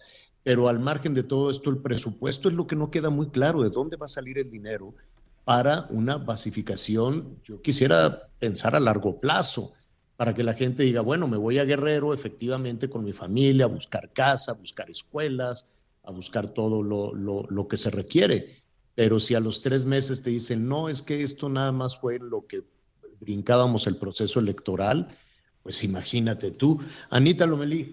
Sí, pues bueno, eh, doctor, todas las especialidades que tú mencionaste, estas de medicina interna, urgencias médico-quirúrgicas, ginecología, pediatría, todas estas cirugía general, neurología, urología, se requieren en distintas partes del país. Entonces, lo que se necesita para poder, eh, para que ustedes tengan certidumbre en relación a estas plazas es, por un lado, si es eh, permanente. permanente, por el otro lado, el sueldo. Este, la seguridad y pues que tengan la tecnología, digo, pues las herramientas y el equipo necesario para, para desarrollar pues su trabajo, ¿no? Es correcto, que haya la infraestructura en esa, en esa, en esa plaza, que sea una plaza que, que, que sea pues a lo mejor base le llamamos o plaza definitiva, que no sean tres meses exactamente el salario, eh, eh, entre otras cosas, y que haya seguridad de que seguridad para el médico y seguridad de que vaya a haber que vaya a haber la infraestructura para que un especialista pues no se nos frustre con todo lo que estudió en, un centro hospitalario y que vaya a un lugar donde no haya la infraestructura para que pueda aplicar sus conocimientos. Eh, por ejemplo, un, servicio de alguien que estudió hemodinamia invasiva para hacer cateterismos cardíacos, no en todos lados del país hay eh, en los hospitales cateterismo cardíaco para hacerlo en forma inmediata, que es lo que se necesita para salvarle la vida a un infarto del miocardio en donde está eh, obstruida una arteria coronaria y que hay que destaparla mediante el cateterismo cardíaco. Sí, porque una cosa es que lleguen los médicos, sean eh, mexicanos, norteamericanos, cubanos, españoles, lo que sea, ¿no? Que llegaran los médicos especialistas con, con, esta eh, em, intención que hemos visto en todos los doctores de salir adelante, pero también en esta, mira, eh, Jorge, te comento y aquí lo hemos dicho, hemos hecho muchos reportajes en diferentes partes del país, cada región, ¿no? tiene necesidades distintas, así lo hemos visto, no es lo mismo las partes de la costa que la parte de desierto, que las partes urbanas, en fin. Eh, pero lo, el común denominador es la carencia de instalaciones y de medicinas. Entonces, una cosa es convocar a los médicos y las medicinas y los insumos y los cubrebocas. Oye, pero y además, ojo, eh, Javier, porque uno de los requisitos es que pues egresados de generaciones 2021 y 2022 de instituciones del sector público o de organismos públicos descentralizados. Y ya bueno, después... No entendí, no entendí. ¿La convocatoria es solo para los recién egresados? De 2021 a 2022 de instituciones del sector público o de organismos públicos descentralizados, ese es un inciso. Y luego ya viene también que de instituciones del sector privado, constancia institucional, este, y bueno, pues muchas cosas que digo. Entonces, ¿cómo va a ser especialista si es recién egresado de, una universidad pública? Es médico general, ¿no? Es lo que yo es lo que nos está diciendo el, doctor, pues sí. en este momento, ¿no, Jorge? pero pero las contrataciones son para médicos especialistas, quizás son los recién egresados como especialistas eh, eh, en los últimos años. Ya, ya. Bueno, pues mira, el anuncio fue hoy. ¿Qué te parece, Jorge, si eh, nos ponemos, eh, desde luego, a investigar todas estas situaciones, quién sí, quién no, si de instituciones privadas también los pueden aceptar, este, cuál es la formación que se requiere hacia y, sobre todo con qué, con qué estarían eh, trabajando y la certeza de que esta sería una basificación, que no sería nada más un contrato eventual que difícilmente, este, bueno, todo ayuda, desde luego, todo, todo ayuda, pero veremos cuáles son los alcances de todo. Esto es una primera aproximación. Doctor Jorge Rosendo Sánchez, muchísimas gracias. Sí, Javier, Anita, Miguel, muchas gracias. Al Estamos contrario. pendientes, doctor, gracias. Pues apenas lo estamos, apenas lo estamos este, revisando, apenas estamos viendo, nos están llegando muchísimos comentarios, porque hay, claro que hay mucha gente que está levantando la mano. Claro que de inmediato entraron al portal, antes de ir con, con- con Miguel. ¿Cuál es el portal para tener la información, Anita, de los Mira, médicos? es médicosespecialistas.gov.mx. Médicos Muy bien. especialistas pegadito.gov.mx y ahí está eh, toda la explicación de entrada. Es, es un la primera, fíjate que tiene un mapa interactivo muy, Muy mu- interesante. Aquí estoy, por ejemplo, revisando. Mira, por ejemplo, si te vas a Veracruz, dice entidad federativa, Veracruz, recuento de vacantes 1641. Si tú te vas, este, a, por ejemplo, ya le das ahí clic y te dice, aquí, por ejemplo, en Veracruz, están solicitando ginecología y obstetricia 229, medicina interna 214 y así, de todas las especialidades. ¿214 de sueldo? o- No, no, No, no, no, 214 especialistas. plazas.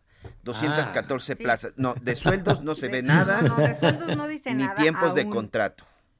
Mira, esto de los contratos, sobre todo con el tema del seguro social, este, tiene un poquito que ver también con lo de las plazas de trabajo, Javier. Que de repente dicen, en el mes de febrero aumentaron las plazas de trabajo, aumentaron 14 mil plazas más de trabajo. Entonces de repente uno entiende que 14 mil personas consiguieron trabajo, cuando la realidad es que son trabajos de un mes o trabajos de dos meses que tienen que ser dados de alta en el Seguro Social, pero los reportan como trabajos. Es decir, de esos 14 mil trabajos, seguramente para el próximo mes, pues esos 14 mil que se habían dado de alta, pues solo 5 mil seguirán. Es decir, creo que hay una parte muy importante eh, que se tiene que aclarar. Uno, con los sueldos y dos, con los contratos. No sé por qué no se dio a conocer esta parte. En el tema de los médicos cubanos, ahí sí se habló que habían hecho el acuerdo y compromiso. ¿qué? 140 mil, dicen. ¿será? Sí, de sueldo, pero además dos años de contrato, señor. A los médicos cubanos, o por lo menos el contrato que se hizo, el acuerdo que se hizo es por dos años. En este caso sí, creo que ahí. Y también aquí la gran que- pregunta es, Yo, yo creo que si platicamos con, las, eh, con los solicitantes, ahí ya les van a decir, oye, ahí eh, te vamos a contratar para ir a Chilpancingo por tanto tiempo, ¿no? Entonces hay que ir eh, investigando, digo, no saturar como medio de comunicación el portal, pero sí buscar algún médico que Claro. esté en esa solicitud y que nos cuente cómo le fue, ¿no? Sí, Creo señor. yo.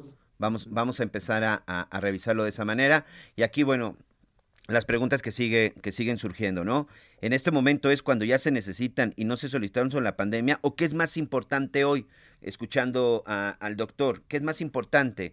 ¿Contratar 13 mil médicos o fortalecer el sistema de salud con medicinas, con equipamiento y, por supuesto, con, la, con, todos los inmuebles necesarios? Yo no sé si tenemos la suficiente infraestructura en este momento en el sector salud, por lo que hemos visto, por lo que vimos en la pandemia, parece que no.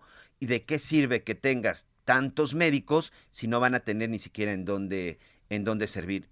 A lo mejor alguien va a escuchar y va a decir, bueno, nada les parece, nada les disgusta, pero Ya lo sé, que sí es una ¿quién sabe tragedia. qué desayunaste? No, es que, es que de repente te pones No a revisar. forma. Mira, sobre todo cuando sales al interior de la República, Javier, la verdad es que a mí me ha estado sucediendo mucho, ahora que ya estamos haciendo más recorridos al interior de la República, y bueno, uno está acostumbrado aquí en la Ciudad de México que vas al centro médico, que vas a la raza, que vas a, a- incluso al Rubén Leñero, a la propia Cruz Roja de Polanco.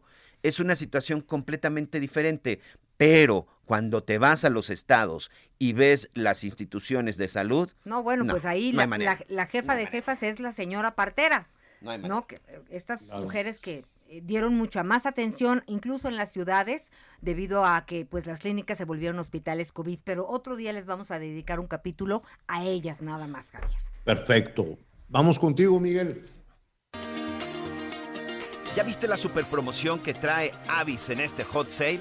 Solo del 23 al 31 de mayo podrás rentar un auto para tus próximas vacaciones con 50% de descuento, más un día de renta gratis y además pagar a 3, 6 o hasta 9 meses sin intereses. Y no solo eso, gana puntos dobles al pagar con tu tarjeta de crédito digital BBVA. No lo dejes ir. Aprovecha porque aplica para todos los destinos y para todos los autos, incluyendo los Tesla Model 3, que son eléctricos y sustentables. Y ojo, les paso un tip. Solo con avis.mx, el auto que reserves o prepagues estará apartado y disponible para ti. No esperes más y reserva ahora. Eso, esta última parte está muy bien. O sea que si yo reservo un auto es el que me van a dar porque nunca me lo dan. Digo, no ellos, eh, con, con, con otros negocios. Ya ves, mire, siempre en las coberturas y, y, para hacer los reportajes, entonces llegas a algún lugar con mucha dificultad porque el avión se retrasó, ya ves salir de la Ciudad de México. Y ya que llegas a, al automóvil que alquilaste, te dan otro. Cierto. Y tú, oiga, no, pero yo pedí una camioneta por la inundación, por esto, por el otro, y usted me está dando aquí este cochecito chiquito. Ah, es que es el único que hay, porque no sé. Y digo, a ver, y un día le dije, ya sin enojarme, le dije, aquí entre nos, ¿por qué siempre me dan una cosa que no pido? Dice, es que en la Ciudad de México, con tal de vender, ofrecen lo que sea. Y, y, y nos avientan la bronca nosotros que no lo tenemos y en la Ciudad de México Pero no la preguntan. Mira, ¿sabes cuál es la ventaja de todo esto? Que Avi sí te cumple. ¿eh? La verdad es que Avi sí te cumple, eh, me consta, si tú pides una Sí, sin 4x4, duda, ¿eh?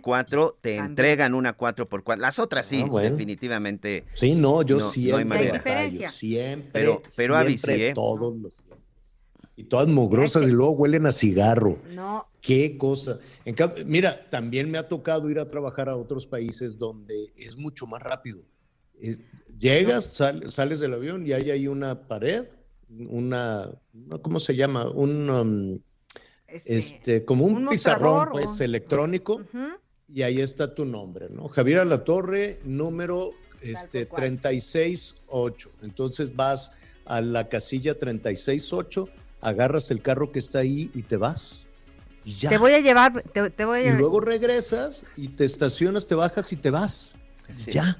No Avi sí te va a gustar, vas a ver. triplicado. que- Hay lugar para todos. ¿No? ¿Dónde? Ahí ya, en Avis. Tenemos que hacer una Sí, pausa, si no ya nos, volvemos. nos cortan. Vamos. Bueno, bye.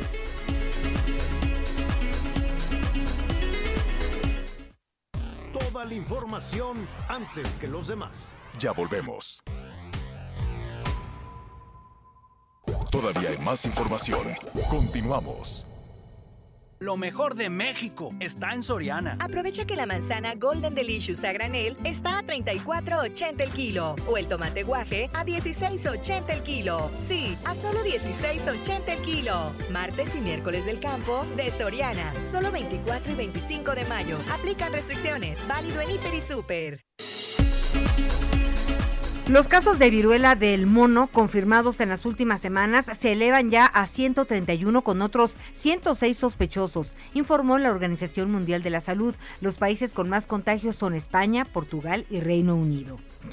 Y en la primera quincena de mayo la inflación anual se colocó en 7.58%. Dicha cifra representa una disminución de 0.06%, esto según el INEGI. Y ahora un recorrido por el país.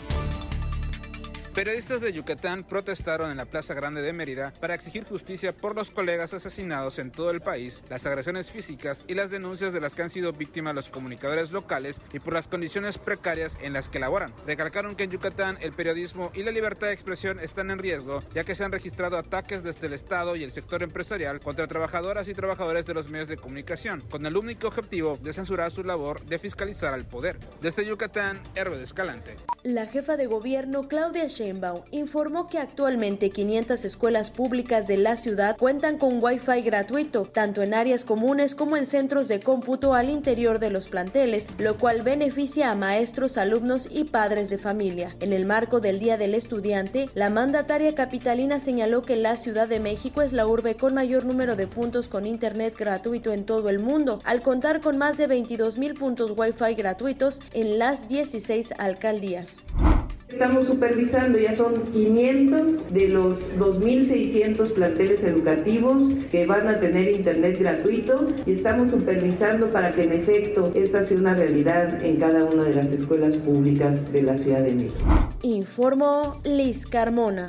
En La Paz, Baja California Sur, un pequeño nació en un taxi, pues el chofer no alcanzó a llegar a tiempo para internar a la nueva madre, a quien los dolores y trabajo de parto le iniciaron a bordo de la unidad. Todo sucedió cuando la joven madre solicitó los servicios del sitio de taxis California para que ella fuera trasladada al hospital más cercano a fin de dar a luz a su bebé. Esta solicitud se realizó ya con las molestias propias del parto, por lo que el chofer de nombre Jaime de la Cruz, conductor de la unidad número 64, hizo todo lo posible por llegar a tiempo al hospital. Sin embargo, no lo logró y ahí, en la banqueta del mismo, el pequeño comenzó a nacer. Inmediatamente se solicitó asistencia médica de urgencia para atender el parto. Ambos fueron trasladados al interior del hospital para la correspondiente valoración y atención médica necesaria. Desde La Paz, Baja California Sur, Germán Medrano Vargas. Oiga, eh, de plano entrar o salir de la Ciudad de México por avión es ya una, una situación que corresponde a una dimensión desconocida, ¿no? Porque no se sabe si sí, si no, si sale el avión, si no sale el avión, si lo mandan a algún otro lugar alterno. Ayer, con una lluviecita ahí X, ¿no? Que, sí, mucho trueno y lo que sea, pero nada, nada, nada considerable que, los vuelos están atrasados por las condiciones meteorológicas. ¿Cuáles condiciones meteorológicas? A ver, en cualquier lugar del mundo aterrizan con nevadas, con lluvia, ¿no? Y nada, nada, ahí tienen a los vuelos sobrevolando, sobrevolando, porque ya no caben. Ese es el tema. Entonces, a eso súmele que hoy va a llover, entonces a ver si no lo agarran también de pretexto ahí en el Aeropuerto Internacional de la Ciudad de México. Y a eso súmele que están bloqueados los dos. Normalmente bloquean la terminal 1, pero en este momento, Miguelón, están bloqueadas las dos terminales. Y parte del, aeropuerto interior, señor. Parte del y parte del circuito interior para ingresar precisamente a la zona de la terminal número uno son los, son los propios taxistas que operan en el aeropuerto, son todos estos grupos de taxistas que operan en el aeropuerto y bueno, pues dicen que ya están cansados de la corrupción, que porque de todo les quieren cobrar, que hacen operativos en donde les inventan sanciones para sacarles dinero, evidentemente por parte de las autoridades del aeropuerto y también pues el acceso que tienen pues algunas aplicaciones de Uber, que ahí sí yo no sé qué pretenden o cómo quieren que se haga, pero el hecho es de que hoy en este momento están bloqueando los propios taxistas concesionados del aeropuerto esta terminal, estas dos terminales. Bueno, pues a ver cómo se va a poner la cosa por la tarde, porque además súmele la lluvia. Qué barbaridad. Si usted tenía planeado volar, pues hágalo con mucha, mucha, muchísima paciencia y muchísima anticipación. Oiga, pues eh, ya lo platicaba con Anita y con Miguel esto de las compras en, en, línea. Yo soy uno de los que habrá que, que, que, la verdad tengo muchísimas reservas en todo eso.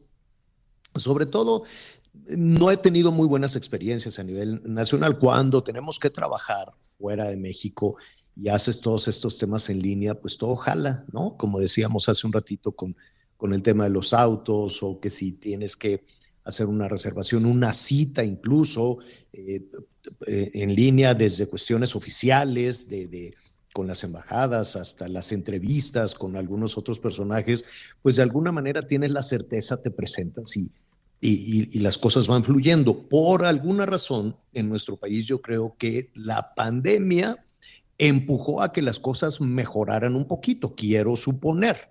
No a, no, no a todo el mundo le fue bien, en mi, en mi, experiencia personal, no, no, no, no soy un gran comprador en línea, honestamente. Y durante la pandemia, pues la verdad es que nunca paramos, Anita, Miguel y su servidor, nunca paramos de, de trabajar. Entonces, pues tampoco teníamos mucho tiempo para, para estar en este boom de las compras en línea. Pero pues al la experiencia personal, Anita Miguel, traté de hacer, comprar ahí algo de equipo para hacer ejercicio en casa, fatal, nunca te llegaban, te llegaban cosas feas, rotas, hubo cosas que de plano, pues ya dejas de insistir porque nunca llegaron, nunca jamás, ¿no? este, entonces, mi experiencia no es muy buena. Voy a platicar con Pierre eh, Blaise, o Blaise, creo que es Blaise, Pierre, director general de la Asociación Mexicana de Ventas en Línea, a quien me da muchísimo gusto saludar. Pierre, dije bien tu apellido.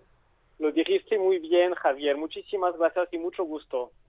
Al contrario, Pierre. Oye, em, a ver, eh, hay una en el mundo, y quiero suponer a partir de los últimos dos años, tal vez del año pasado, un, un, boom, por así decirlo, en la, en la comercialización de bienes y servicios a en, en línea.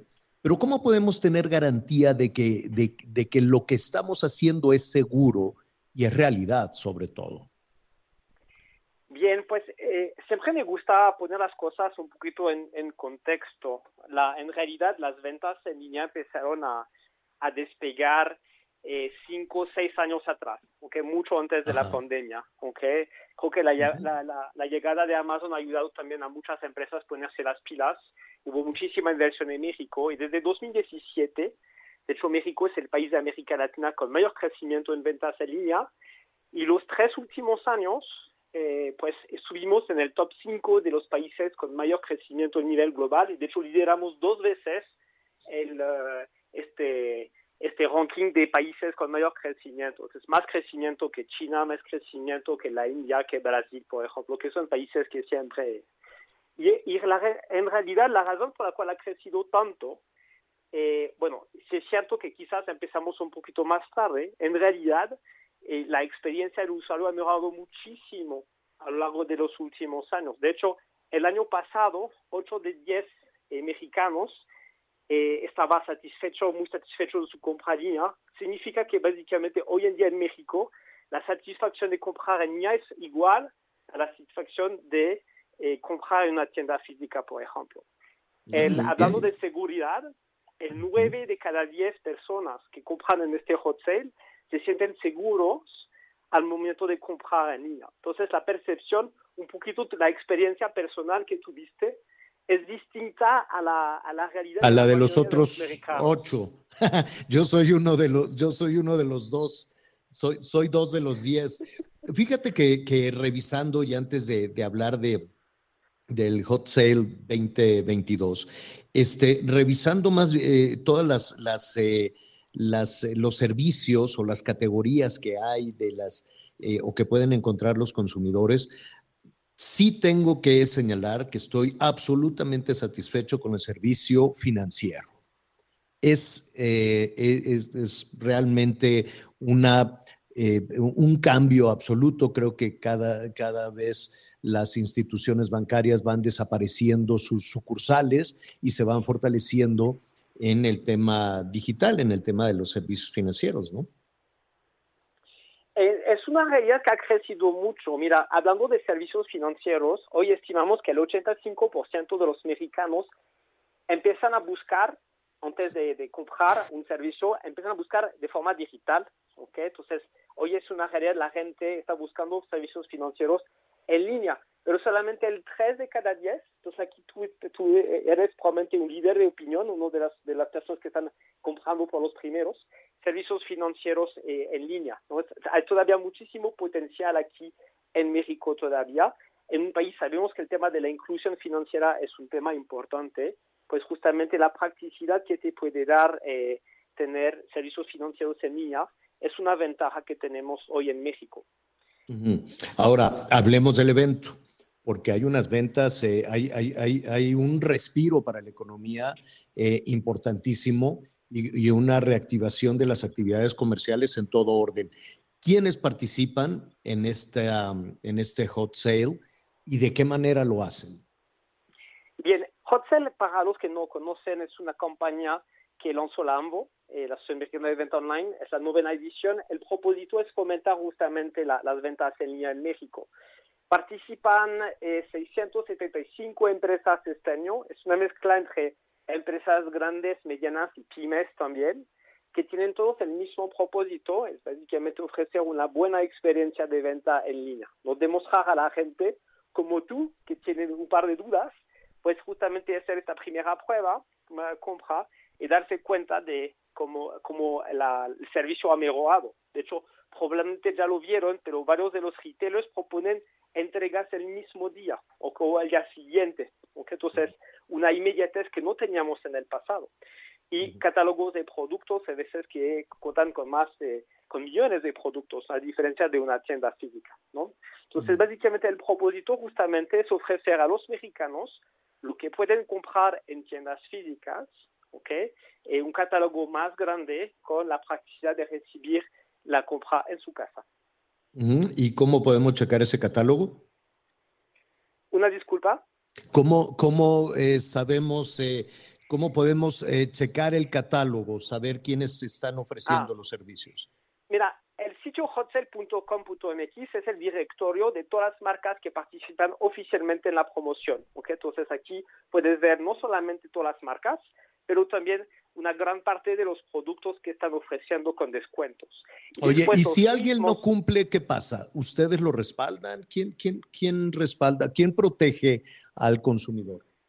Nosotros trabajamos de la mano con Profeco, ¿ok? Para todo lo que pasa. Al final, lo que nos interesa es que, como lo dije, la experiencia sea la mejor, ¿ok? Entonces aquí, un incumplimiento, por ejemplo, de precios, pues la Profeco está haciendo el trabajo de monitoreo y también con- a través del teléfono del consumidor, la gente que se quiere quejar, pues pueden como de- denunciar.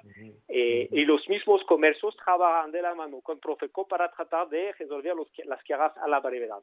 Porque al Claro. final, otra vez, lo que quieren, no quieren tener malas experiencias eh, los usuarios, tampoco Claro. los, los, la- los retailers quieren que existen este tipo de experiencias. Sí, sí, seguro. Lo que quieren es crecer, ¿no? Lo que quieren es eh, aumentar su, su- sus ventas de esta, manera. Porque, y, qué bueno que ese es el incentivo para que cumplan. Porque así miedo, miedo, miedo no le tienen a la Profeco, los que no cumplen, ¿no? Nunca pasa nada, seguir una denuncia no pasa nada y te quedas realmente sin una satisfacción, o por lo menos cuando se ha intentado, nunca ha pasado nada. Entonces, qué bueno que el incentivo es que por lo menos aumenten sus ventas en lugar de, de perder clientela, ¿no?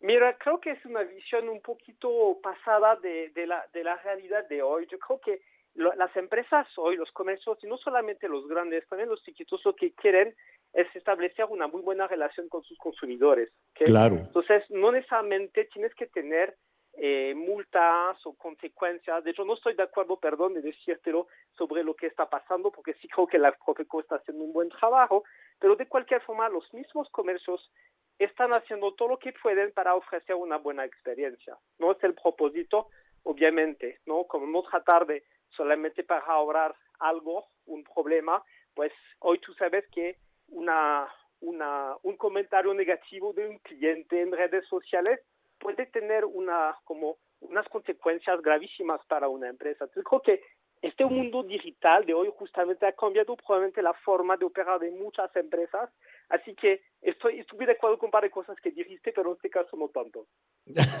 me parece, me parece muy bien.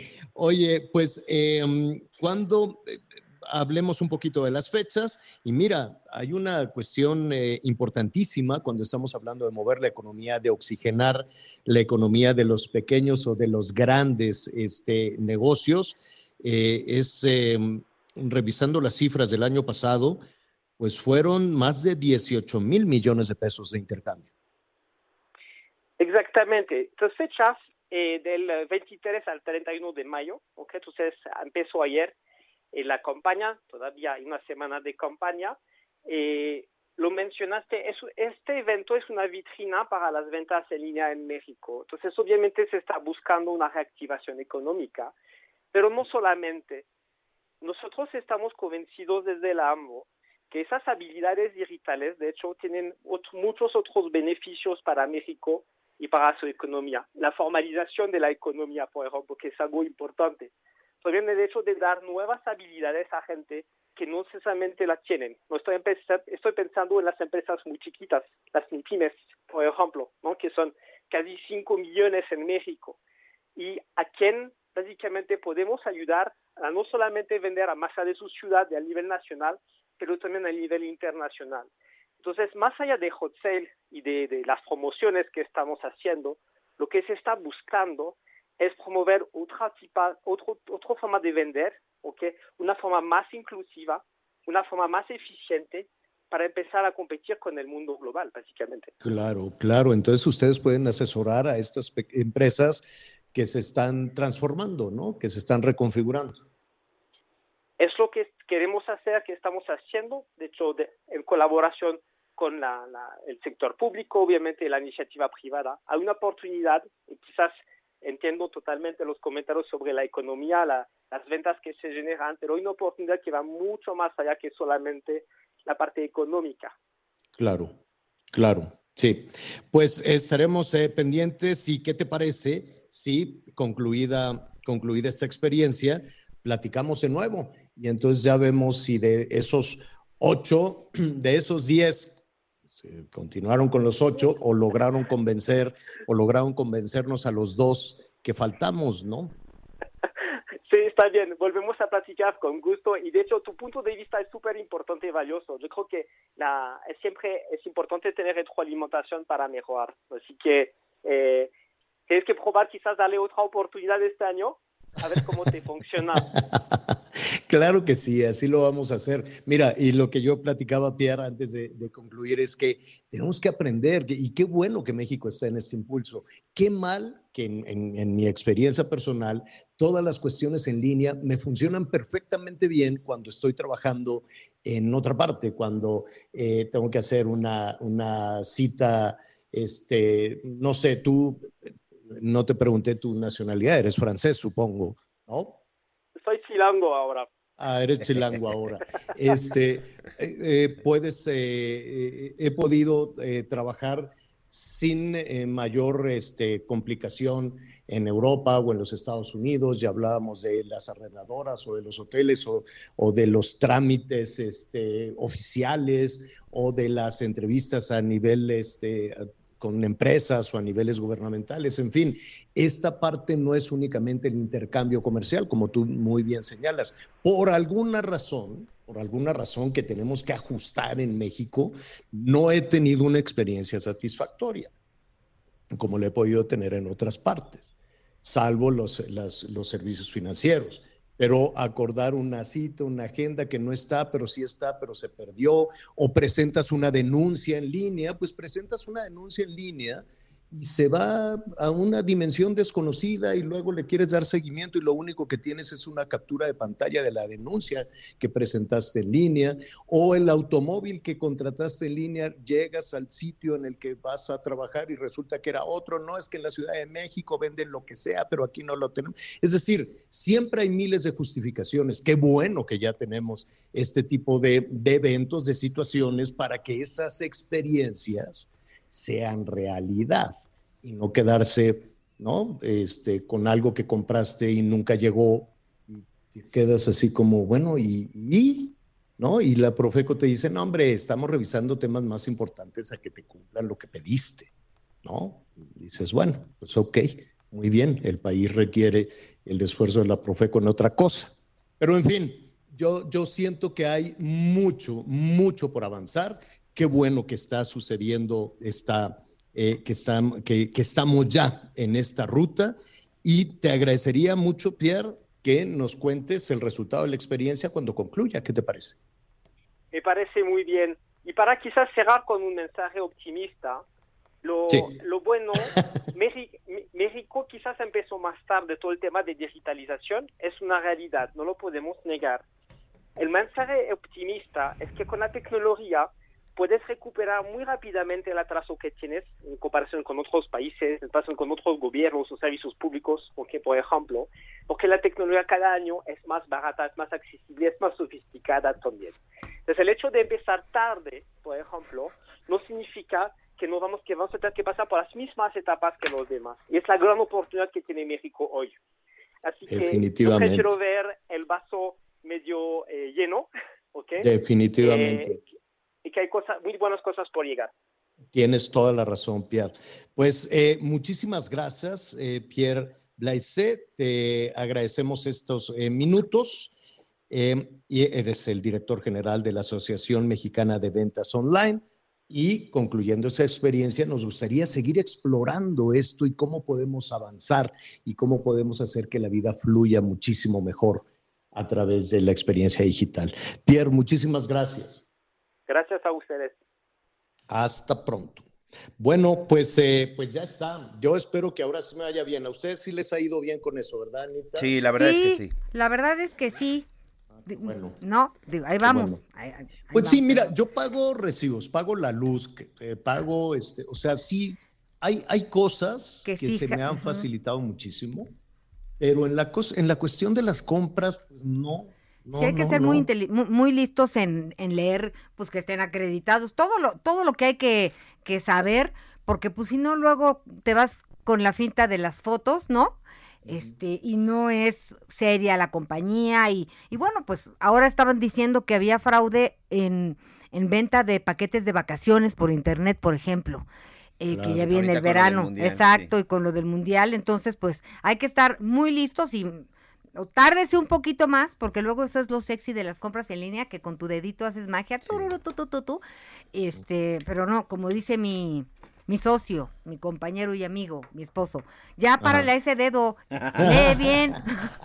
Entonces, pues, Oigan, Bueno, oigan, les pues tengo rápidamente vamos. una excelente noticia para nuestros amigos que les gusta el box.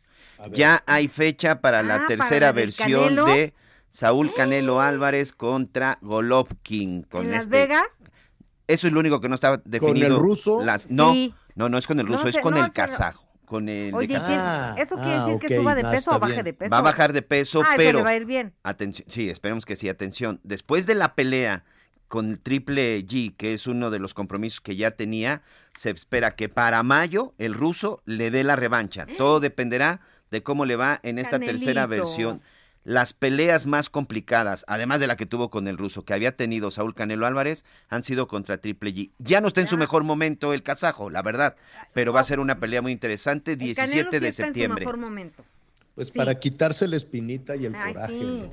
Oye, y pues imagínate eh, la bolsa de, pues, de los dólares. De ¿cómo varios millones. Sí, No, garantizado 40 millones de dólares. Así pues hasta me noqueo yo Bueno, solita. oiga, va a llover, va a llover fuerte, dicen que con granizada y todo, entonces pues extremar precauciones porque ya ve usted que con cualquier lluviecita se arma la de Dios es grande. Por lo pronto, vámonos por una sopita caliente, Anita Lomelí, gracias. Gracias a ti, Javier. Buenas tardes. Gracias, Miguel Aquino. Buen provecho, buenas tardes, hasta mañana. Que la pasen. Es un privilegio. Si me da el honor de tenerla, yo voy a quererla bonita. Pero a la antigüita. Y por un calibre 50 chiquitita.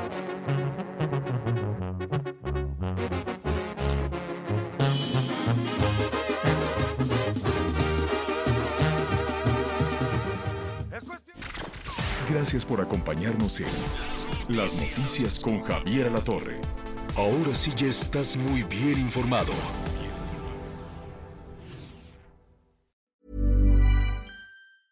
Even when we're on a budget, we still deserve nice things. Quince is a place to scoop up stunning high-end goods for 50 to 80% less than similar brands. They have buttery soft cashmere sweaters starting at $50, luxurious Italian leather bags, and so much more.